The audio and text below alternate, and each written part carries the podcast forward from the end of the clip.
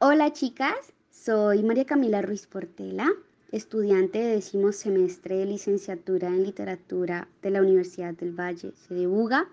Me gustaría contarles un poco sobre lo que fue mi experiencia en el evento Mujeres Haciendo Historia de este año 2020.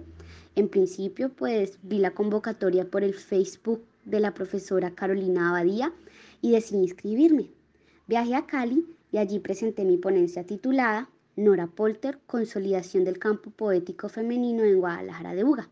Aquí hice un rastreo a la vida y obra de dicha poeta desde sus libros y escritos hallados en la Academia de Historia Leonardo Tascón. A partir de ellos, reconstruí el campo poético femenino de la ciudad.